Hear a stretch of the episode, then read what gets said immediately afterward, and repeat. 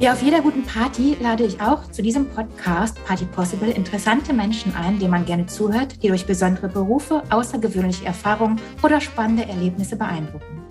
Ich freue mich heute auf einen ganz wundervollen Gast. Klaus Reichert ist in einer Metzger-Dynastie hineingeboren. Er ist Autor des erfolgreichen Buches Fleisch ist mir nicht Wurst, hat zwischendurch den Kurt-Magnus-Preis abgesandt, der nun gar nichts mit der Metzgerei zu tun hat, oder? Und eine abgeschlossene Industrie-Kaufmannslehre. Er studierte neben Politik auch Psychologie und Publizistik, ist Drehbuchautor und Bundesliga-Spezialist und in seiner Gänzlichkeit einfach immer wieder überraschend anders. Etwas, was ich gerade erst erfahren ist, er hat Kuschelrotten moderiert. Oh mein Gott, voll meine Zeit.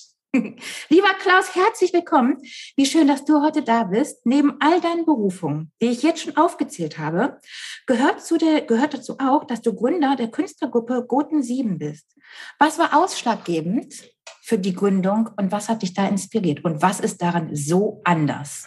Nadine, erstmal vielen Dank für die wunderbaren Worte.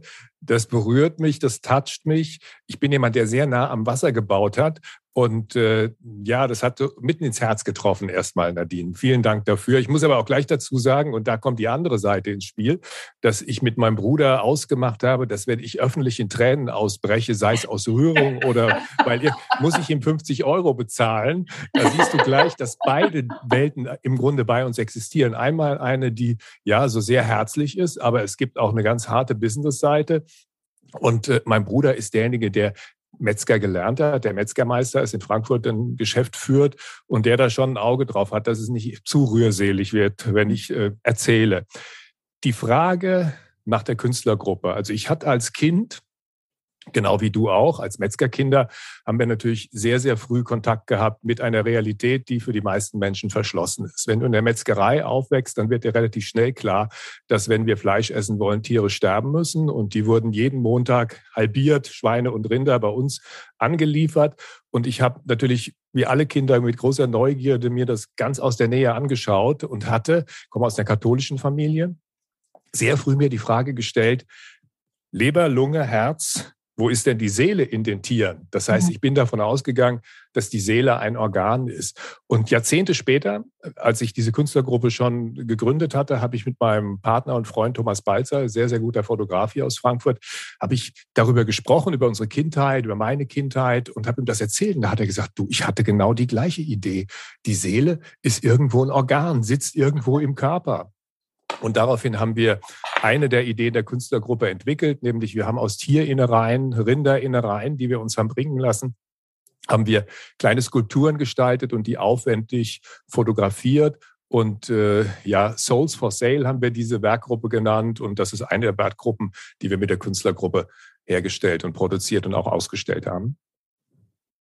Das heißt, du sagst schon, die Seele ist ein Organ, darum dreht sich ja auch die ganze Ausstellung. Was ich besonders interessant fand, dass du aber auch ganz alte Bilder ausgekramt hast, nicht nur aus der eigenen Familie, sondern auch Krönungsbilder. Und was mir ganz besonders im Kopf geblieben ist, dass du sagst, die Metzger standen nah am Kaiser. Also in unserer Ausstellung, die wir hier in Frankfurt äh, gezeigt haben, haben wir unsere Bilder gezeigt. Das sind großformatige Fotografien, so 1,80 auf 1,40, sehr beeindruckende, riesige Bilder. Und dazu habe ich aus der Sammlung der Fleischerinnung hier in Frankfurt, die irgendwo verschütt im Keller gelegen hat, Dinge ausgesucht, die echt mir in Erinnerung gerufen haben, welchen Stellenwert die Metzger ja im Verlauf des Mittelalters, der Renaissance und später hatten als Zunft in einer Stadt. Es war so, dass die Metzger sehr reich waren. Klar, wenn die letztendlich sich die Versorgung der Stadt unter den Nagel gerissen haben, das auch genau mit ihren Zünften kontrolliert haben. Das heißt, da durfte auch keiner einfach anfangen und irgendwie Fleisch verkaufen, sondern das haben die alles in ihrer Hand gehabt und haben natürlich dann in der Stadtgesellschaft eine wichtige Rolle gespielt. Und das haben die auch gezeigt, unter anderem dadurch, dass sie namhafte Künstler beauftragt haben, Bilder einmal von ihnen zu malen, aber auch von dem zu malen, was sie selber tun. Und äh, da gibt's wunderbare Beispiele. Es gibt ein Bild von Rembrandt, das ab und zu im Louvre gezeigt wird. Das heißt, der geschlachtete Ochse. Es gibt durch die äh, Kunstgeschichte hindurch immer wieder Beispiele, wo Metzger einfach Auftraggeber waren der Kunstproduktion, wobei das früher näher beieinander war, als es heute ist, weil auch die Kunstproduktion einfach ein Handwerk war. Es galt auch damals als Handwerk. Also Rembrandt hat sich zu seiner Zeit nicht als großer Künstler verstanden, sondern als großartiger Handwerker. Das ist ja spannend und interessant. Diese Geschichte mit der Krönung ist von einem großformatigen Gemälde, was ich gefunden habe. es ist ja so, dass die Kaiser in Frankfurt gekrönt wurden teilweise in der Paulskirche und dann über den Römer, das ist das Frankfurter Rathaus, das ist ein großer Platz, zur Schirn, über die Schirn zur Paulskirche gegangen sind. Und die Schirn war tatsächlich, da ist heute ein Kunstmuseum, das Schirn heißt, so schließt sich der Kreis, die Schirn war tatsächlich der Bereich in der Altstadt von Frankfurt, wo die ganzen Metzger ihre Stände hatten. Damals war es ja so, ah. dass das getrennt war. Es gab Metzger, die nur Schweine verarbeitet haben. Es gab Metzger, die nur Rinder verarbeitet haben. Es gab Metzger, die nur Pferde verarbeitet haben. Es gab Allein. Metzger. Ja, ja, ja, das ist alles, war alles getrennt. Und die standen da. Und das erste, was der Kaiser, der frisch gekrönte, bekam, war einen Krug, den er von dem Innungsmeister der Metzger in die Hand gedrückt bekam. Und dieser Krug war voller Wein und das Erste, was er sozusagen nach seiner Krönung geschluckt hat, war Wein von den Metzgern. So. und dann sag mir doch einmal, du hast auch erklärt, dass die Metzgereien früher sehr viel Wert, eventuell sogar mehr Wert als andere Handwerke, auf das Schaufenster gelegt haben und die ja auch wirklich künstlerisch dargeboten wurden. Also das ist was ganz Fantastisches. Ich habe ein Buch gefunden, in dem waren Abbildungen drinnen wie früher die Schaufenster aussahen. Und da war es nicht nur so, dass da halbe Rinder und Schweine und Schweinsköpfe und erkennbar das Tier in der Auslage lagen, was heute kaum noch der Fall ist. Also das ist ja etwas, was sich radikal verändert hat. Du siehst tolle Produkte, die aus Fleisch gemacht sind, aber du siehst nicht mehr das Tier, sei denn, es ist bunt auf irgendeine Verpackung gedruckt. Und da war es so, die Rinderhälften hingen in den Schaufenstern, die Schweinehälften hingen in den Schaufenstern, die Köpfe lagen in den Schaufenstern. Aber nicht nur das, sondern das gehörte damals zur Gesellenprüfung und äh, Verkäuferinnenprüfung dazu, dass die Gesellinnen und Verkäuferinnen und Gesellen und Verkäufer kleine Kunstwerke so als Abschlussprüfung äh, ja, hergestellt haben. Da gibt es ein Schmalzkissen, was reich verziert ist. Du siehst jetzt auf den zweiten Blick, dass es aus Schmalz ist und da sind so Röschen drauf, die sind aus Schinken. Dann, was mich ganz besonders beeindruckt hat, ein Metzger aus dem Allgäu hat ganz Neuschwanstein nachgebildet aus Schmalz. Und was mir auch sehr gut gefallen hat, die Weihnachtsdekoration, ungelogen. Früher hatten viele Metzger halt mit Schmalz und mit dem, was sie verkauft haben, dann äh, das Krippenspiel in ihren Schaufenstern nachgestellt. Ja, super, Wahnsinn. Guck mal, was das für Einblicke sind, die so besonders und anders sind. Du hast ja, das merkt man ja auch, wenn du sprichst, schon eine unglaubliche Affinität auch der Metzgerei gegenüber. Wäre das nie ein für dich erwählter Beruf gewesen? Das ist natürlich eine Frage, Nadine, die äh, jedes Mal gestellt wird. Genau. Und ich versuche sie jedes Mal irgendwie originell zu beantworten. Aber die Frage ist relativ leicht beantwortet, weil ich nicht gefragt worden bin. Das heißt, ja. wenn du als Kind oder als Jugendlicher gefragt wirst, ist das etwas, was du dann natürlich überdenkst. Und dann kannst du Ja oder Nein sagen. Ich habe einen älteren Bruder und mein älterer Bruder war immer der Stärkere, der ja, gewitztere, der brutalere, kann man auch ruhig sagen, derjenige, der durchsetzungsfähigere. Und ich war so ein kleiner, spilleriger Nachkömmling, die Metzgergesellen haben mir hinterhergerufen, Achtung, da kommt der Klaus, der einzige Metzgerbub, der beim Laufen klappert, weil ich so dünn war. Also auch das irgendwie eine, auch das ist ja ganz untypisch. Also man hat ja so gerade in unseren Familien die Klischeevorstellung, dass alle irgendwie so pausbäckige Metzgerbuben oder Metzgermädels sind. Das war bei uns halt nicht so. Und dann kam der Tag, an dem mein Vater, der das schon relativ früh entschieden hat, dass mein Bruder das machen soll, gefragt hat, mein Bruder, mein Bruder war 14 Jahre alt, 15 Jahre damals. Und mein Bruder hat sich so ein bisschen geziert, weil er ist nicht nur, wie ich vorhin gesagt habe, äh, ja, robust und durchsetzungsfähig, ist auch ganz cleveres Kerlchen. Mhm. Und da hat äh, der Willi, mein Vater, hat gesagt, ach, weißt du was, guck mal, hier dieses Golf Cabriolet, das lege ich noch oben drauf. Ah, okay. Wenn du dich, bereit erklärst, die Metzgerei. Ja, das, du, es, hat immer zwei Seiten. Es ist nicht immer nur wohlmeinend alles, sondern es ist auch immer ein Dealen. Gehört ja. bei den Metzgern auch dazu. Per Handschlag werden Geschäfte oder wurde das früher gemacht. Und so kam das, dass mein Bruder das schon relativ früh übernommen hat und ich nicht gefragt worden bin. Ich kann natürlich die Geschichte auch so erzählen, dass ich sage, mein Bruder war so ein schlimmer Finger und bei uns lagen so viel Messer rum in der Metzgerei. Ich habe mich einfach nicht getraut zu sagen, nehmt mich. Und es war auch eine gute Entscheidung, weil letztendlich ja, mein Bruder macht es super. Mein Bruder ist der Innungspräsident in Frankfurt, ist auch Vizepräsident der IAK gewesen, ist in der Handwerkskammer aktiv, ist also auch so ein politischer Mensch. Er ist einer, der ja auch anpackt, nach wie vor in seinem Geschäft, steht einmal die Woche in der Wurstküche in der Produktion und produziert macht seine vielen Veranstaltungen, macht so Steak-Seminare, wo er den Leuten im Grunde seinen Beruf vorführt, nennt das Metzgertainment. Sehr cool ich auch gut finde. Und das ist 100 Prozent die richtige Wahl. Auf der anderen Seite für mich als Autor oder als Künstler. Also Kunst ist oft biografisch gefärbt. Und ja. aus so einem Fundus schöpfen zu können, ist bei allen dunklen Seiten, die das auch hat, können wir vielleicht nachher auch drüber reden. Das ja. ist ja nicht nur schön, sondern und auch nicht nur lustig. Ich kann es heute lustig erzählen und unterhaltsam und die Leute hören das auch gerne und können auch darüber lachen, aber das hat natürlich auch irgendwie eine dunkle Seite. Und auch die ist äh, ja irgendwie als Künstler nutzbar. Und das kommt mir heute zugute, schon seit vielen Jahren. Dazu kommt noch was anderes. Im Grunde, man würde sagen, ich mache was mit Medien, so dieser flapsige Ausdruck. Also ich mache ja nicht nur Kunst und schreibe, sondern auch eine eigene Radiosendung und, und, und ja, und, und Filme produziert und als Autor und so weiter. Und wenn du in der Welt dann irgendwann zu Hause bist, hast aber eine andere Welt kennengelernt, nämlich wo die Leute tatsächlich körperlich arbeiten, wo die Leute ja wirklich ranklotzen müssen, um über die Runden zu kommen. Und wenn sie das gut machen, auch mit viel Geld belohnt werden. Das muss man auch sagen. Das sind nach wie vor Berufe. Wenn du es gut machst, kannst du da richtig gut verdienen. Deutlich mehr als in den Medien mittlerweile. Gehört auch zur Wahrheit. Und mein Bruder sagt immer so scherzhaft, gemessen an dem, was er gearbeitet hat, bin ich noch keinen Tag zur Arbeit gegangen.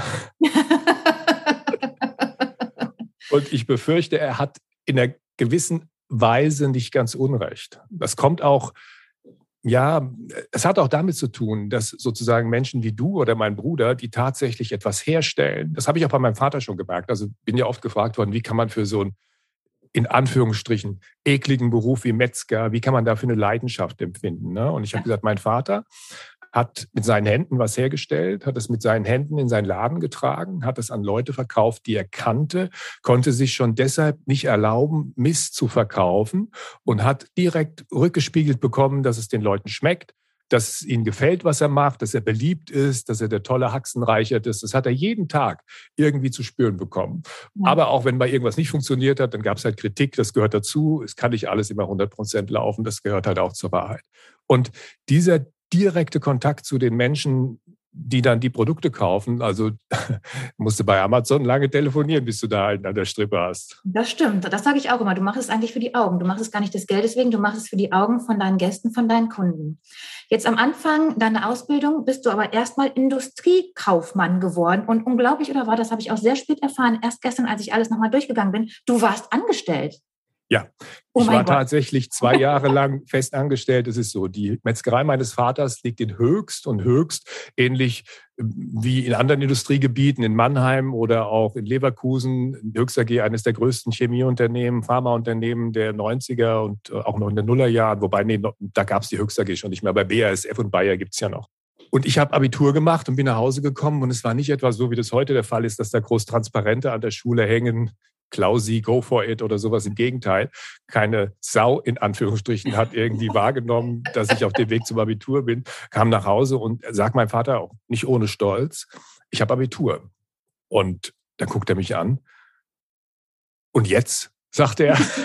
Also er hat irgendwie gedacht, oh Gott, ja, was machen wir denn jetzt mit dem? Ne, also hier in der Firma, der, also, und dann hat mein Vater, der hat auch die Höchster G beliefert damals mit so abgepackter Wurst und die Kantine und so weiter, hat er angerufen und ich habe innerhalb von kürzester Zeit eine Lehrstelle bei Höchst bekommen und habe da die Aufnahmeprüfung gemacht, mehr schlecht als recht und bin dann gefragt worden, warum wollen Sie denn zur Höchst AG? Und ich habe da mich als Industriekaufmann beworben und es war ein Beruf, wo echt die Hot Volley sich damals drauf beworben hat in der Pharma- und in der Chemiebranche, wo Leute irgendwie ne, aus einem anderen Stall kommen mussten, um da überhaupt eine Chance zu haben.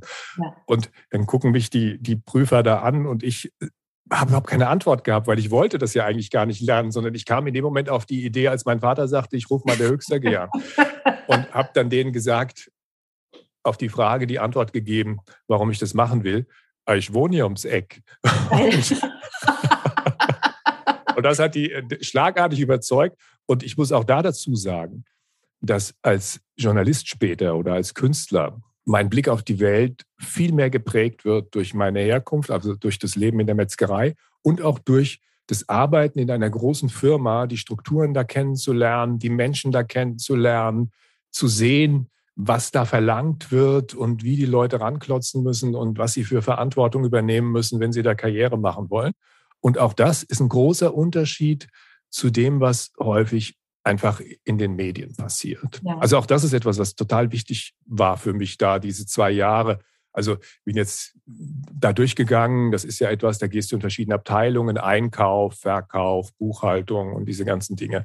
Und zu sehen, wie so eine große Firma funktioniert, ist für mich schon auch wichtig gewesen. Also als so ein Reifeprozess, weil ich war halt auch so ein Junge, der, wie gesagt, ich hatte nicht nur keine Ahnung, was ich werden soll, sondern hat auch sonst relativ wenig Ahnung von der Welt.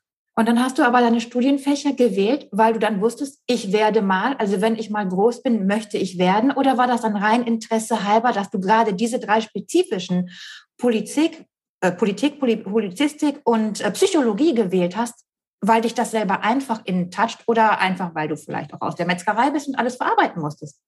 Nichts davon ist leider wahr, sondern die Wahrheit ist die, ähm, ich war ein sehr verwirrter, ja, auch depressiver und, und schwieriger junger Mann. Also ich war vollkommen neben der Spur und habe damals eine Therapie gemacht bei einer äh, Gräfin, die Psychoanalytikerin und Therapeutin war und habe dann mit der da gesessen, so nach der Schulzeit und war irgendwie durch Panikattacken und Depressionen und, und all das, was einem halt auch passieren kann im Leben.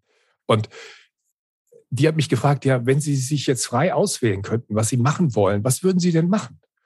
Und dann habe ich nachgedacht und kam dann natürlich auf keine blödere Antwort als irgendwie Film oder irgend sowas. Ne? Also ich weiß nicht, warum ich das gesagt habe, weil ich überhaupt keine, es gab gibt in meiner Familie überhaupt keine Anknüpfungspunkte an, an Film oder an Medien überhaupt. Und dann sagt sie, ja, dann gucken Sie doch mal, wie man das machen kann und bla und hin und her. Und dann kam ich auf ein Studienfach in Mainz, Publizistik im Hauptfach, wo sowas so am, als Rand, an den Rändern mit angeboten wurde. Und dadurch, dass ich nicht in der Lage war, alleine zu leben, das heißt, ich lebte in, immer noch in der Metzgerei, im Haus und bin dann nach Mainz gefahren und das habe ich gerade noch so hingekriegt irgendwie. So mein Leben ist ja um mich herum organisiert worden. Zu essen war immer da in der Metzgerei, klar. Ne?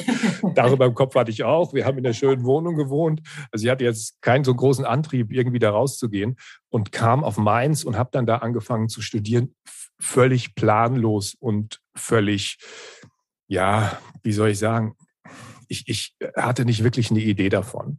Und Parallel dazu gab es früher in Frankfurt einen berühmten Club, Dorian Gray hieß der. In der Flughafenanlage war da so eine Disco eingebaut, die in den 80er Jahren sehr, sehr berühmt war. Und irgendwie, ich weiß nicht warum, habe ich mich schon als junger Mann da so reingemändelt, bin dann da immer mal hingegangen. Ich weiß nicht, warum sie mich reingelassen haben, weil ich war noch gar nicht, war 16, 17 Jahre alt.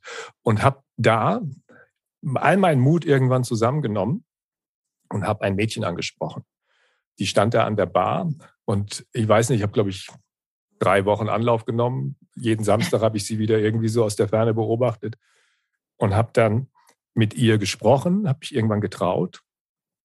Und dann guckt sie mich so an, so von oben und sagt, Junge, lass mal gut sein.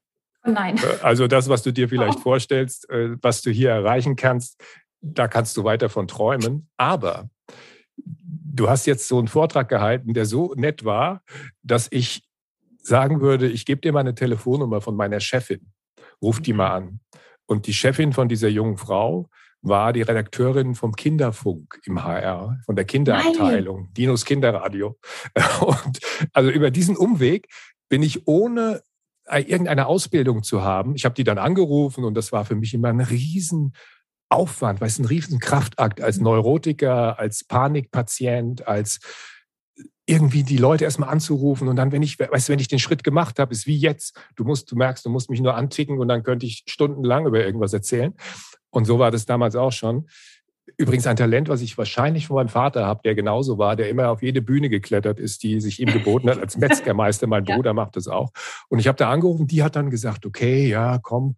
Und ich habe dann tatsächlich da angefangen ohne irgendwas zu wissen, ohne einen Tag vorher schon mal darüber nachgedacht zu haben, ob das überhaupt für mich in Frage kommen würde, Moderator zu werden, Journalist zu werden, Filmemacher zu werden, Künstler zu werden. Und habe dann da angefangen in dieser Kindersendung und das hat sich relativ schnell entwickelt. Dann kam ich zu einer Sendung, HR3 ist ein Sender gewesen, der heute wie eins live ist. Ne? Also das war so damals die Jugendwellen oder die jungen Wellen. Und so hat es im Grunde angefangen. Das heißt, ich bin wahrscheinlich einer der wenigen Moderatoren, wenn wir den Teil meines Berufes erwähnen, der da arbeitet, der klar auch aus Ego-Gründen und weil ich mich gerne bewundern lasse, in Anführungsstrichen, was beim Radio schon mal relativ ist. Aber im Grunde ist es so gewesen am Anfang, dass die Überwindung meiner Ängste ja. viel größerer Antrieb war als das Geld oder als sozusagen, ich will irgendwie mein Ego befriedigen. So kam das. Das ist ja spannend. Und wenn wir dann darüber reden, also du hast, du warst Radiomoderator, das hat sich ja immer so ein bisschen auch aufgebaut, aber trotzdem hast du Drehbücher geschrieben, du warst Regisseur und du schreibst auch Bücher. Jetzt ist ja beim Drehbuchschreiben geht es ja immer um Drama und im Buch ist es ja eher lyrisch oder episch. Brauchst du nach einem Drehbuch das Ruhige eines Buches? Nein. Also eins darf man nicht unterschätzen. Und zwar ist das der Anteil der Technik und Dramaturgie ist Technik. Das heißt also, wenn ich über Dramaturgie rede, dann weiß ich, ein Roman oder auch ein Film, ein Drehbuch hat eine Exposition. Das heißt, es hat einen Anfang, es hat einen Mittelteil, es hat einen Schluss. Es gibt Plotpoints, das sind Punkte, wo die Handlung sich verändert. Es gibt Figuren, die man charakterisieren muss, die Motivationen haben, irgendwas zu tun. Und ich glaube, dass der Unterschied gar nicht so groß ist, weil auch ein Buch, also mein Buch Fleisch ist mir nicht Wurst, ist erst als Roman angedacht worden. Und dann war es so, dass man irgendwie beim Verlag der Meinung war, dass man das besser als Sachbuch brandet, was ich nach wie vor für einen Fehler halte. Aber egal, es ist als Sachbuch auf den Markt gekommen, aber der Anteil der Fiktion oder mhm. sagen wir mal so, der dramaturgisch aufgearbeiteten Textpassagen ist in dem Buch schon auch vorhanden. Also in dem Buch sind ja drei Teile, die eine Rolle spielen. Es ist die Diskussion zwischen meinem Bruder, wo mein Bruder mich auffordert, selber für mein Essen zu sorgen, sprich ein Tier zu töten und zu schlachten. Ja? Mhm. Jahrzehnte später, nachdem er als Metzger Karriere gemacht hat und ich so ein Medienmensch geworden bin oder Künstler, sagt er zu mir, pass mal auf, bring dich mal wieder in Kontakt mit dem, was auf der Welt passieren muss, wenn wir essen wollen, wenn wir Fleisch essen wollen und diese Aufforderung. Und dann ist ein Handlungsstrang im Grunde derjenige, wir stehen vor dem Eber Engelbert, Engel, Engelbert und ich soll ihn töten und meine Gedanken und die Diskussion mit meinem Bruder und auch der Leute, die an dem Schlachtfest teilnehmen, ja. das ist sozusagen ein Teil des Buches. Der andere Teil ist im Grunde klassischer Sachbuchteil, wo ich die Geschichte des Metzgerhandwerks bis heute erzähle. Und der dritte Teil ist dieser biografische Teil, wo ich über meine Familie rede, über meinen Großvater, über meinen Vater, auch über meinen Bruder und über die Entstehung und, und meine Kindheit dann in dem, dem Laden, was ich da als Kind alles erlebt habe mit den Menschen. Und das ist auch im Grunde Dramaturgie und es ist Struktur und deshalb gibt es da keinen so großen Unterschied. Empfindest du das denn, wenn du jetzt zurückblickend mal alles durchläufst und auch in dem Stadium, wo du jetzt bist, ist ja Tod immer wieder begleitend in deinem Leben gewesen. Also tatsächlich von der Metzgerei angefangen. Dann bist du aber auch Pressesprecher für ein Beerdigungsunternehmen, hast auch einen Podcast, der genau darüber handelt. Und auch bei TKKG, das Drehbuch, ähm, hieß der Pferderipper. Man könnte fast sagen, ich habe so einen Fetisch, Fetisch tot. Ist nein, nein. Aufklärung? Also ist es für dich wirklich so ein Ding, wo du sagst, ich möchte hier aufklären? Also die Wahrheit ist wahrscheinlich, dass es gibt so Milestones und Begebenheiten in meinem Leben, die mich beeinflusst haben, über bestimmte Dinge nachzudenken und dann mein Leben zu verändern und das auch zu tun. Und es ist nicht geplant und es ist nicht so, dass ich gesagt habe, okay, ich kommuniziere und äh, bin auch Berater von Unternehmen, was Kommunikation, was Öffentlichkeit angeht. Und jetzt suche ich mir mal ein Beerdigungsinstitut. Nein, da kam jemand auf mich zu. Es war Fritz Roth. Schon in den 90er Jahren war das. Und der hatte einen Sterbefall. Und zwar hat ein Vorstand der Deutschen Bank seinen Sohn verloren, hat sich umgebracht und der hat bei Fritz Roth in Bergisch Gladbach in dem Bestattungshaus getrauert.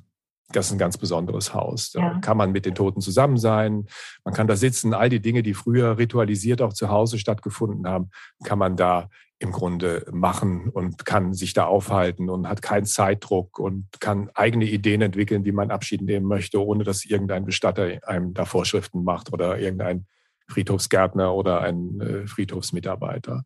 Und Fritz Roth hat damals schon äh, ja diese Branche im Grunde aufgemischt. Er war Unternehmensberater, wollte zurück nach Bergisch Gladbach in seine Heimat und hat dann da einfach auch als Seiteneinsteiger ein Bestattungshaus übernommen und hat gemerkt, was da läuft. So will er das nicht machen, hat das anders gemacht, wie ich es eben kurz beschrieben habe, mit diesem Deutschbanker zusammen und für den habe ich und ein Partner von mir damals als Berater gearbeitet. Mhm. Und der hat gesagt, Fritz, dein, dein Produkt in Anführungsstrichen, das, was du machst, ist fantastisch, aber deine Kommunikation ist echt scheiße.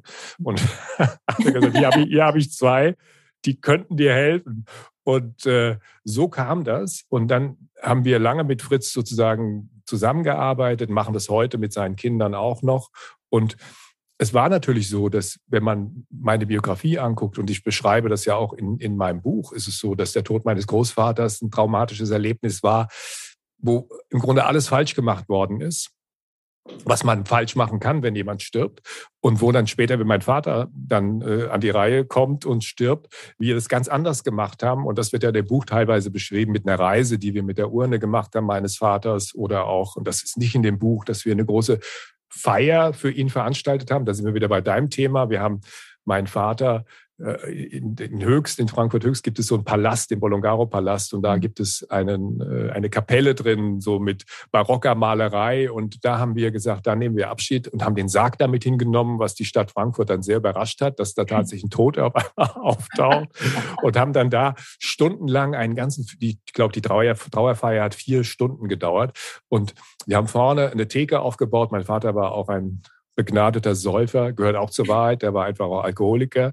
Also ja, das ist halt auch Teil seines Wesens gewesen. Und dann haben wir Schnittchen gereicht und dann saßen da die Leute und dann hat ein Metzgerkollege meines Vaters geredet und Fritz Roth hat stundenlang erzählt, zwei Stunden lang hat er über den Tod und über Handwerk und so weiter. Und zwischendurch hat ein Kammerorchester gespielt, das sich engagiert hatte. Mein Vater war einer der ersten, der außerhalb von München ein Oktoberfest organisiert hat. Schon vor 40 Jahren hat er damit angefangen und wurde dadurch zum größten Bierabnehmer, was Wiesenbier angeht, nördlich des Mainz damals. Ja, das ist total irre. Und also bei Hackab Shaw, die haben, wir durften dann, weißt du, bei, bei uns war das im, im, im Hof, war das Oktoberfest zu Ende und dann ist die ganze Mannschaft nach München gefahren auf Einladung der Brauerei und hat sich da weiter die Kante gegeben. Und dann war es so, dass ich, im Grunde hat mein Vater dann so Trinklieder, hat dann so eine Blaskapelle engagiert und so weiter und so die, wirklich die, die Gassenhauer der 70er, 80er Jahre wurden da den ganzen Tag rauf und runter geschmettert. Und ich habe dann von diesem Kammerorchester diese Trinklieder spielen lassen. Nein. Ne? Ach, ja, geil. Es war total irre. Die Leute haben natürlich diese Lieder erkannt. Ja. ja. Aber sie haben irgendwie gedacht, aber das ist ja jetzt, weißt du, so ist natürlich, es kommt natürlich viel sanfter und viel emotionaler daher, wenn das ein Streichorchester, also das Kammerorchester, das sind sechs Leute gewesen, Streicher und, und äh, ein paar Bläser dabei. Und das war total, das war, Nadine, das war komplett irre. Ich werde heute noch angesprochen, mein Vater ist schon ein paar Jahre tot, ich werde heute noch angesprochen auf diese Trauerfeier, wichtig Feier. Und die Leute sagen, Klaus, das war damals, es war so unglaublich schön. Es ist so merkwürdig, über eine Trauerfeier, über eine Beerdigung zu sagen, dass sie schön war. Ja. Ne, aber trotzdem, wir müssen das so sagen. Ne? Und dann sage ich, ja, dann können wir ja wieder machen, aber wir finden keinen Freiwilligen. ah ja. Also es war damals so. Es war einfach etwas, wo sich dann die Lebenswege auch überkreuzen. Also auch der von meinem Vater, die sich, und Fritz Roth, der auch so eine Vaterfigur für mich und, und meinen Partner da geworden ist. Ein Freund, Vaterfigur. Und ähm, das war schon ziemlich, ziemlich berührend einerseits, aber auch gut. Also wie du dir vielleicht auch denken kannst, wenn du dann so einen Lebensweg wie ich einschlägst, entfernst du dich natürlich. Also emotional war ich nie weg aus der Metzgerei, aber natürlich räumlich und auch mit den ganzen Dingen, die ich tue. Und dann da so hin zurückzukehren mit dem, was ich dann auch gelernt hatte, das war schon gut. Und sag mir doch mal, möchtest du dann den Tod, das ist ja schon auch so ein wichtiges Teil, und ich erinnere mich noch darin, daran, dass du damals zu mir gesagt hast, ich, du fandest das gut, dass der Tod in der Mitte meines Buches stattfindet und nicht am Ende. Und dieses, ja. möchtest du den in die Mitte der Gesellschaft holen? Möchtest du, dass der Tod wieder stattfinden darf und kein Schweigethema mehr ist? Und wie weit bist du da vielleicht aber auch durch deine Vergangenheit einfach abgehärtet? Na, überhaupt nicht. Im Gegenteil, so viel wie bei uns geweint wird und wir das auch zulassen, es hat mit Abhärtung ist, hat es nichts zu tun, das geht gar nicht. Sondern interessant ist folgende Erfahrung, die ich gemacht habe während meiner Arbeit für Fritz Roth und für das Bestattungshaus Pützroth in Bergisch Gladbach.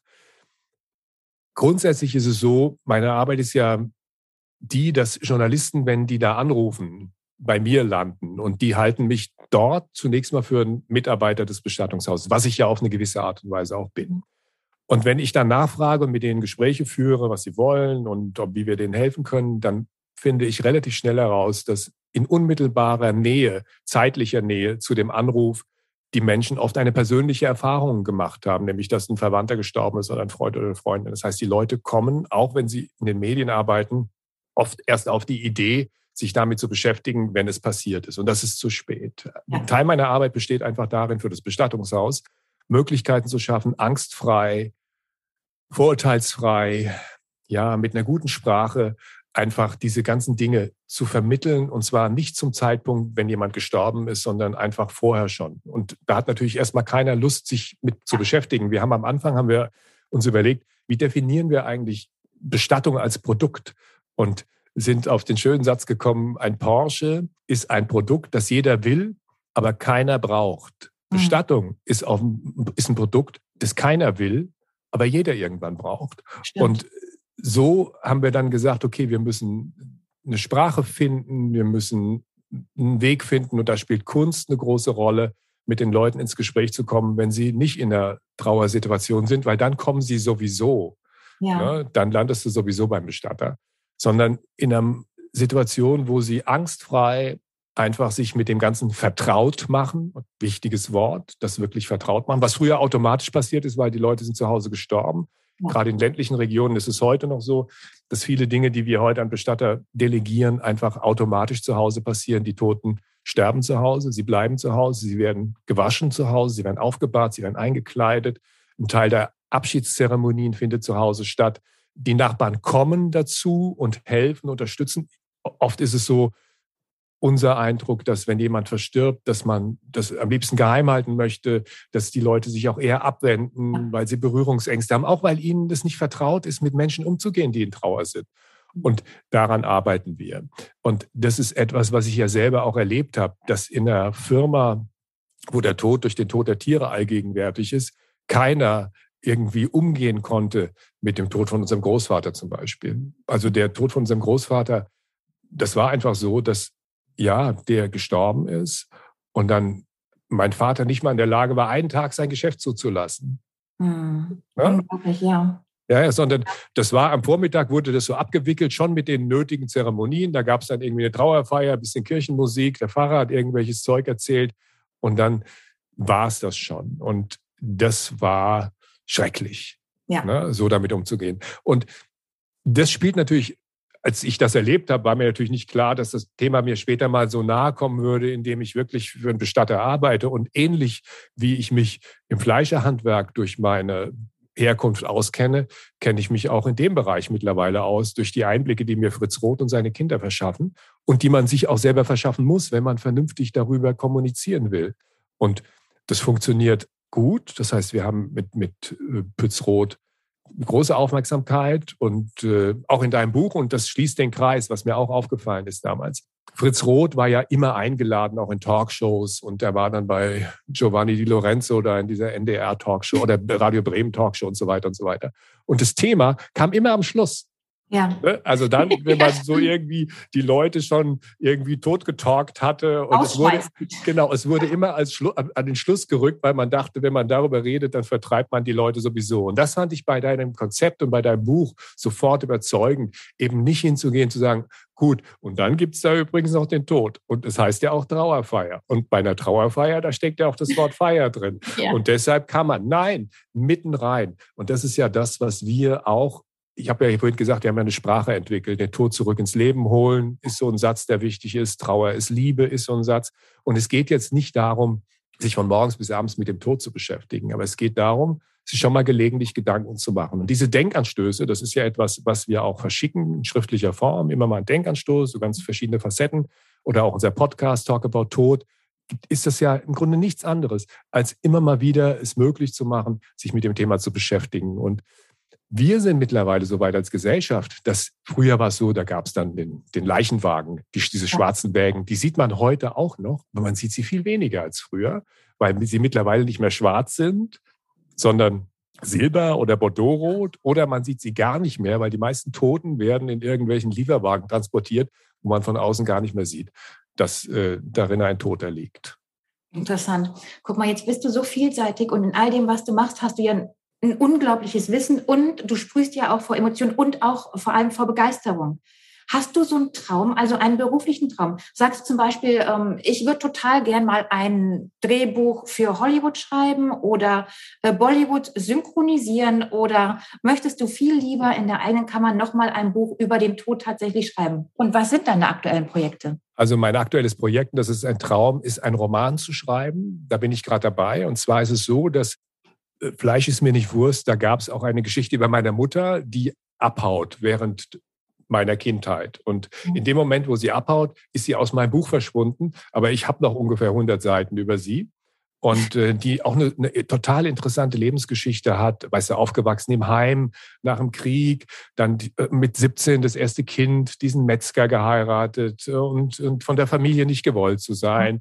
überfordert zu sein, äh, die ganze Zeit arbeiten zu müssen, aber dann auch sehr gut auszusehen. Meine Mutter war eine unglaublich attraktive Frau und aus der Metzgerei rauszugehen und in die Modebranche einzusteigen. Die ist damals in die Pelzbranche eingestiegen, wurde dann Mannequin und äh, hat dann ihr Leben in der Modebranche verbracht. Und ein Teil meines Erfolges als Journalist geht auch darauf zurück, dass ich meine Mutter dann so immer nach Paris und äh, Mailand und zu Egedo nach Düsseldorf oder äh, zur Modebau nach München begleitet habe und darüber dann fürs Radio und für andere Medien berichtet habe. Das war damals etwas, was in den, in den 80er Jahren, als ich da anfing, total brach mhm. lag. Mhm. Und äh, diesen Teil, also den, das Leben meiner Mutter, was dann tragisch endet. Also meine Mutter hatte dann im Jahr 2000, also sie war dann in der Modebranche erfolgreich, die hat so ein Jet-Set-Leben geführt.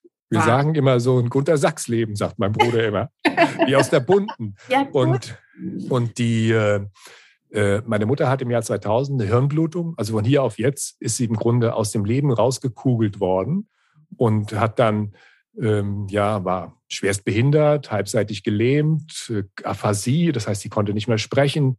Das volle Programm, was du dir vorstellen kannst, was dir im Leben passieren kann. Damals war sie 58, als das passiert ist. Und ähm, sie hat dann 20 Jahre lang, sie ist letztes Jahr erst gestorben, 20 Jahre lang in diesem Zustand verbracht. Oh, Wahnsinn. Ja, was auch im Grunde krasser geht es irgendwo nicht. Ja. ja. Ne? Und das ist dann auch etwas, was natürlich, wie du dir vorstellen kannst, eine besondere Herausforderung für meinen Bruder und mich war. Also wir sind von unserer Mutter in der Metzgerei zurückgelassen worden als Kinder. Und sie fällt uns dann wieder vor die Füße, weil nicht nur, dass sie dann ein Pflegefall geworden ist, sondern ja. natürlich, ich musste dann ihre Geschäfte abwickeln und was ich dann da in dieser Branche erlebt habe. Ihre persönliche Situation, die natürlich nach, wenn dir sowas passiert, nach zehn Jahren bist du pleite. Ihr Lebensgefährte von damals, mit dem sie nicht verheiratet war, der hat sich noch im Krankenhaus, stand er vor mir und sagte, ach, wir waren ja eigentlich nur befreundet. Also, weil der, das war ein Arzt aus Wiesbaden, der war, mir war natürlich klar, das, was da passiert ist, das wird nicht wieder heil. Ne? Ja. Und diese ganzen Dinge. Und das ist etwas, was ich als Roman schreibe, inspiriert durch das Leben meiner Mutter. Das, ja, also dazu kommt noch, weil du Hollywood sagtest, das ist echt mhm. witzig, weil der nächste Podcast mit Let's Talk About Tod ist mit einem Hollywood-Regisseur, Interessant. der in Hollywood der kommt aus dieser Videofilmszene raus. Der hat über 200 Videoclips produziert in den 90ern für Puff Daddy, für Elton John, für George Michael. Alles Filme, die jeder kennt, hat er gemacht. Auch als Werbefilmer war der erfolgreich und hat dann in Hollywood versucht, als Horrorfilmregisseur zu reüssieren und hat dann Conan der Barbar, Freitag der 13. Nein. Äh, ja, Texas Chainsaw Massacre und solche Filme hat er dann da gedreht. Und mit dem reden wir in dem Podcast mit David, mit dem Bestatter, was das mit einem eigentlich macht, wenn man den Tod inszeniert. Ne? Also wenn man tatsächlich irgendwie sagt, so, was macht das mit Schauspielern, was macht das mit Regisseuren? Und der Typ ist einfach total klasse. Also er ist ein Deutscher, ne? also er hat, ist in Frankfurt aufgewachsen, da kenne ich ihn auch. Ich kenne ihn aus der Schule, so lange kennen wir uns schon. Und der hat ja 35 Jahre in Hollywood gelebt und ist jetzt wieder in Deutschland.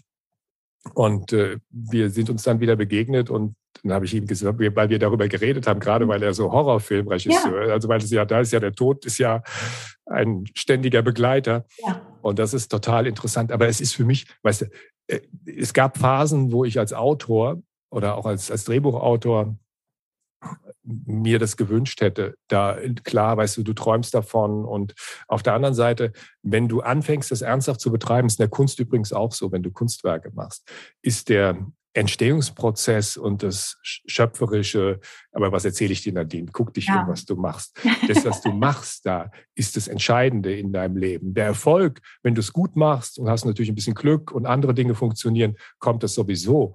Aber das, was du tust den ganzen Tag, das ist doch das, was dich erfüllt. Das ist als Künstler, als Autor, ja. ist das nicht anders. Und der Moment des Erfolges ist ein kurzer Moment. Auf der anderen Seite, weißt du, also ich hatte das Glück, mein Vater war ein erfolgreicher Unternehmer. Der hat da seine Metzgerei wirklich zum Blühen gebracht ja. und äh, äh, hat meinem Bruder und mir auch noch einiges hinterlassen. Und äh, ich verdiene selber auch nicht schlecht mit den Dingen, die ich tue. Das heißt, da musst du schon viel Geld auf den Tisch legen, um mich mit Geld zu motivieren. Weißt du, mhm. was ich meine? Da ja. geht es nicht darum, äh, verdiene ich jetzt 100 Euro oder 500 Euro mehr am Tag, sondern weiß ich nicht. Ich habe da auch nie drüber nachgedacht, weil ich habe oft das, ja, es so erlebt, dass wenn ich mich für was interessiert habe und habe dann angefangen, das zu tun, dass ich dann früher oder später ich auch davon leben konnte. Ja gut, aber guck mal, Klaus, du bist ja jetzt in den Medien zu Hause. Ich mache das ja, ich konsumiere Medien und sogar mir fällt das ja auf. Weißt du, damals war in den 70ern, also ich bin ja 1980 geboren, aber ich kann mich noch sehr gut daran erinnern, Klimbim war ja so, oh mein Gott. Also das war ja wirklich schon das Provokanteste im Fernsehen, was es so gab. Wie kann es von, wie kam es in dieser Fernsehgeschichte oder ist es vielleicht die TV-Evolution, dass alles immer schlimmer und sexistischer werden muss? Wie kam es von Klimbim, wo jeder schon rot wurde, zu heutigen Nackedei TV, wo Adam sucht Eva normal ist? Denk, da denke ich immer, oh, das müsste dich doch ärgern, weißt du? Vielleicht ist das so wie in einem Restaurant, wo du keine Ahnung 120 Euro für ein Steak und dann ist da der Teller schmutzig oder so, kriegst einen Anfall, möchte ich am liebsten selber in die Küche. Hast du das nicht auch? Schöner Vergleich. Ja, schöner Vergleich. Ich, ich, gehe jetzt zu RTL und mache das anders. Weißt du, triggert dich das nicht unglaublich? Und wie kam es dazu? Ist das Fernsehevolution? Bin ich derjenige, der das zu kritisieren hat. Und ich mache das auch ganz selten, weil ich kann abschalten, beziehungsweise ich muss es gar nicht erst einschalten. Das heißt, meine Erregungsschwelle, was diese ganzen Formate im Fernsehen angeht, ist im Grunde nicht vorhanden, weil ich es nicht gucke. Aber letztendlich darf man eins nicht unterschätzen. Fernsehen ist vor allem ein Geschäft. Und die Leute, die da arbeiten, verstehen sich auch als Menschen, die andere Menschen mit ihren Produkten erreichen wollen und auch müssen. Also wenn sie nicht öffentlich-rechtlich sind, aber zumindest weil du RTL sagtest. Und deshalb bieten sie Produkte an, die, ja, von denen sie glauben, dass sie damit eine große Masse erreichen können. Wobei sich das relativ stark ja wirklich auch relativiert. Also wir haben früher Einschaltquoten gehabt von 18 Millionen oder 14 Millionen. Heute kannst du das nur noch mit Fußball erreichen. Ja. Und äh, wenn heute mal irgendwie zwei Millionen oder drei Millionen am Abend vorher zugucken, dann lassen die sich einen Doktortitel verleihen und, und äh, schimpfen sich von, weil sie glauben, sie sind ja. erfolgreich. Also damit hat sie sich schon mal relativiert. Was Sexualität angeht, das ist doch interessant. Also wir haben ja eine sexuelle Befreiung erlebt, 68er, und Selbstbestimmung der Frau und all diese Dinge. Und jetzt beschweren wir uns irgendwie drüber, dass ständig irgendwelche Nackten im Fernsehen mhm. sind und das alles irgendwie pornografisiert worden ist. Ich glaube, das sollte man nicht tun, weil letztendlich ich belästige niemand mit meiner Sexualität und ich achte auch darauf, nicht zu sehr von der Sexualität von anderen belästigt zu werden. Aber ich wenn die Leute das so machen wollen, dann habe ich eine große Toleranz, weil, wie gesagt, ich selber entscheide, was ich an mich ranlasse und was nicht. Was wir jetzt im Moment erleben, ist etwas Dramatisches für Menschen, die in den Medien arbeiten, weil nämlich die Leute gemerkt haben, dass es viel mehr Spaß macht, selber zu senden, als immer nur zuzuhören. Das ist der gleiche Effekt. Guck mal, wir sitzen im Podcast, den du initiiert hast, Nadine. Stimmt. Ne? Und das ist etwas, womit natürlich die Medien zu kämpfen haben, weil sie permanent an allen Ecken und Enden kannibalisiert werden. Es hat angefangen, ich kann mich noch sehr gut daran erinnern, es hat angefangen in den 80er Jahren mit der Musik. Weißt du, früher brauchtest du ein teures Studio und Musiker und äh, ja, es war unheimlich aufwendig, irgendwie eine Schallplatte zu machen. Dann kam die technische Entwicklung mit dem Computer und du brauchtest nur noch ein Software, die dir irgendwelche Bum-Bum-Laute ja. auf die Tonspur gespult hat. Und das Gleiche ist jetzt nach Jahrzehnten dann auch mit Film passiert. Ne? Dass im Grunde mit der Qualität, mit der heute Handys funktionieren, Fotos machen, Filme machen, viel mehr Leute in die Situation kommen, selber einfach zu produzieren und sich mitteilen zu wollen. Und nichts anderes macht den Erfolg Erfolg von Instagram oder von Facebook und anderen Plattformen einfach aus, dass diese Plattformen den Menschen die Möglichkeit geben, selber Sender zu werden. Ne? Was natürlich für die bestehenden Sender Katastrophe ist. Ganz bitter, ganz bitter ist. Ja, ja, klar, aber so hat sich die Welt verändert. Und ich, ja, wer weiß, wo sich das alles weiterhin entwickeln wird. Es ist ein Druck entstanden auf die Sender, entweder noch trashiger zu werden, das ist das, was ja. du ansprichst, aber es ist auch ein Druck entstanden, das sehen wir ja an ganz anderer Stelle, dass es Plattformen gibt wie Netflix, wo du wirklich gute Filme angucken kannst, nicht nur, aber auch gute Filme angucken kannst. Das heißt, auf der einen Seite entsteht so Trash, billig gemachter Müll in Anführungsstrichen, auf der anderen Seite entstehen gute, sehr schön gedrehte, mit guten Büchern, mit guten Schauspielern verfilmte Formate. Und im Laufe der Zeit, also das heißt, das ist, naja, das ist ja dann schon evolutionär immer schneller auch in der Technik zu sehen. Aber wie ist es denn zum Beispiel humoristisch? Also wenn wir sagen, ich habe ja damals, ich finde so Samstagabendshows, wo mit der ganzen Familie vorsitzt, gibt es kaum noch. Also früher war das bei uns Wetten das, hat mit der Zeit natürlich auch nachgelassen, aber auch verstehen Sie äh, Spaß mit äh, Paola und Kurt Felix. Das ist ja heute auch nicht mehr so. Weißt du, wie ich das meine? Ist das dann, ist das ein Werteverfall in der Gesellschaft? Nein, also so weit würde ich nicht gehen, weil ich den Einfluss von Medien ja manchmal bitte überschätzt. Ne? Also nein, also das, ich sehe Folgendes. Ich sehe dadurch, dass ich in den Medien bin, sehe ich, dass viele Leute sich viele Gedanken machen, wie können wir die Leute noch erreichen. Wenn ich mich in meinem Freundeskreis umgucke oder auch im erweiterten Freundeskreis oder auch im Umfeld meines Bruders, dann sehe ich nach wie vor sehr viele intakte Beziehungen und intakte Familien und ich sehe, dass das ein krasser Unterschied ist zwischen dem, was da in den Medien permanent erzählt wird und mhm. dem, wie es dann in der Wirklichkeit ist. Das ist die eine Sache, dass man das nicht überschätzen darf. Und also zumindest sozusagen, was auf dem Gesellschaftlichen. Es gibt andere Dinge jetzt, was Politik angeht und so weiter. Da ist es natürlich heikler, aber jetzt was diesen gesellschaftlichen Teil angeht. Also ich kann nur meine Erfahrung ist, dass auch eine Weisheit meiner Großmutter, es wird alles nicht so heiß gegessen, wie es gekocht wird. Mhm. Esst mehr Wurst, hat sie zu uns gesagt. Und zwar nicht etwa, damit wir mehr Wurst essen, sondern damit wir ähm, äh, sparsam sind. Ne? In der Metzgerei gab es ja immer Wurst. Habe ich auch gehört. Alles andere, was da war. Ist mehr Fleisch, Kartoffeln müssen wir zukaufen. Genau, genau, genau. Und eine weitere Lebensweisheit, und die kommt mir sehr oft in den Sinn, wenn ich momentan so die Diskussion über Diversität und, und Gender und diese ganzen Dinge. Meine Großmutter hätte dazu gesagt, jedem Tierchen sein Pläsierchen. Mhm. Und schon mit so einer Aussage kann man natürlich in Teufels Küche kommen, aber meine Großmutter hat nicht die anderen als Tierchen bezeichnet, sondern uns alle irgendwo als Tierchen. Und insofern, wenn wir uns alle damit einschließen, ist es auch schon wieder in, in Ordnung. Ne? Also das meine ich damit, dass sozusagen mein Blick auf die Welt immer wieder auch davon geprägt wird, was, und, und ich sage immer scherzhaft, das einzige Buch, was es in meinem Zuhause als Kind gegeben hat, war das Kassenbuch meines Großvaters. Also in einer Welt, die, wo die Menschen sehr einfach in Anführungsstrichen waren. Also ich habe mal in irgendeiner Talkrunde gesagt, ich komme aus einfachen Verhältnissen. Und da hat mein Bruder interveniert und hat gesagt, wir kommen aus einfachsten Verhältnissen. Und hat es nochmal, noch mal, äh, ja, gesagt, das ist sogar noch ein bisschen krasser, als du das jetzt sagst aber intellektuell gesehen, also gar nicht. Äh, ja, klar. ja. Und du kennst beide Seiten, also einmal die mediale zum Essverhalten, aber auch die eines Metzgersprösslings. Gibt es da Konflikte innerlich in dir selber?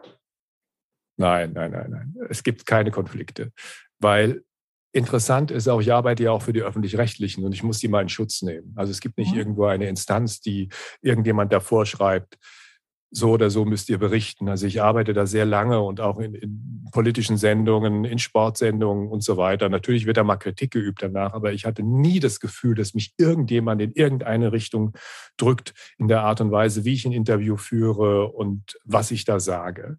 Also dass da irgendwas gelenkt wird, ist völliger Blödsinn. Sondern es gibt so ein, so ein gesellschaftliches Klima, was vielleicht die Menschen auch dazu bringt, in irgendeiner Form so eine Art von Schere im Kopf zu entwickeln. Aber es ist nicht etwas, was irgendwo von irgendjemand gesteuert wird. Ich kann mir auch nicht vorstellen, dass du steuerbar wärst. Also ehrlich gesagt, ich kann mir auch nicht vorstellen, dass du jemals angestellt warst oder dass du nicht Chef deiner selbst sein könntest und gelenkt werden würdest.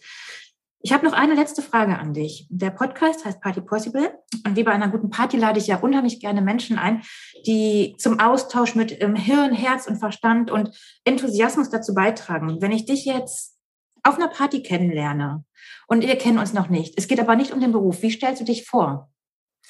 Wer bist Geborener du? Metzgersohn, gelernter Industriekaufmann, passionierter Künstler. Oh, interessant, super.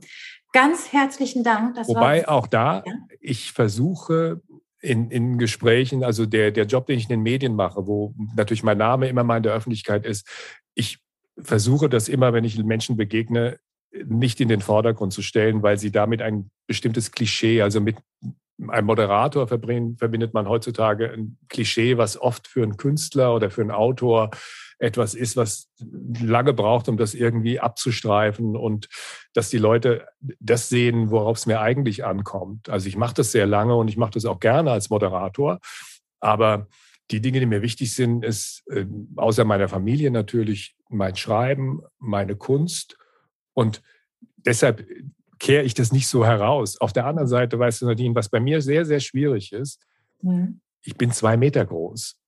Aha. Das heißt, wenn ich auf irgendeine Party komme, du fällst auf. Dann passiert das erstmal, dass die Leute irgendwie, weiß ich nicht, was kommt da eigentlich für eine Giraffe? Und dann sage ich, ein Pitbull gefangen im Körper einer Giraffe. Das heißt, ich habe bei meiner Körpergröße, vielleicht hat es auch damit zu tun, weil du in den Medien hast du sehr, sehr viele, definitiv, das ist ein Klischee, was 100 Prozent stimmt. Du hast in den Medien sehr viele sehr kleine. Ehrlich? Ja, du hast Tom Cruise, ich glaube, wenn der 1,50 Meter groß ist, ist er groß. Also, oder die sind alle, also ich kenne viele, die, die, die ja, und die natürlich durch die Medien gigantisch sich aufblasen ne, und riesengroß werden. Und es gibt, ja, es gibt nur, Jeff Goldblum ist so ein Michael Crichton, der Autor, war auch zwei Meter groß. Es gibt so richtige großgewachsene Menschen gibt es in den Medien gar nicht so viele und die begrenzen auch deinen Ehrgeiz, weil du ja im Grunde kein Aufmerksamkeitsdefizit hast, weil es passiert dir halt nur mal relativ oft, ja. dass die Leute gucken und denken, was kommt denn da? Ach, spannend. Super. Also ganz, ganz herzlichen Dank. Ich fand das sehr inspirierend und ich finde, wir haben noch ganz viele Sachen aufgeklärt, die man vorher nicht wusste und die gar nicht in Interviews gefragt worden sind. Ich danke dir sehr und wünsche dir noch einen ganz tollen Tag. Vielen Dank, Nadine. Ich kann nur sagen, mach weiter so. Ich bin großer Fan. Ich beobachte ja so ein bisschen aus der Distanz, was du tust. Und es imponiert mir, weil ich weiß, ich kann es beurteilen, wie schwer es auch manchmal ist. Und wenn es dann so glitzert und, und da auch so ein Glow und Glamour drüber liegt, wie dir das ja gelingt, das ist ja für mich etwas, weißt du, mein Bruder ist ja so ein Hemdsärmeliger, aber du machst ja noch irgendwie so eine Show da draus und das finde ich sensationell. Vielen lieben Dank. Ich finde das ein ganz toller Abschlusssatz.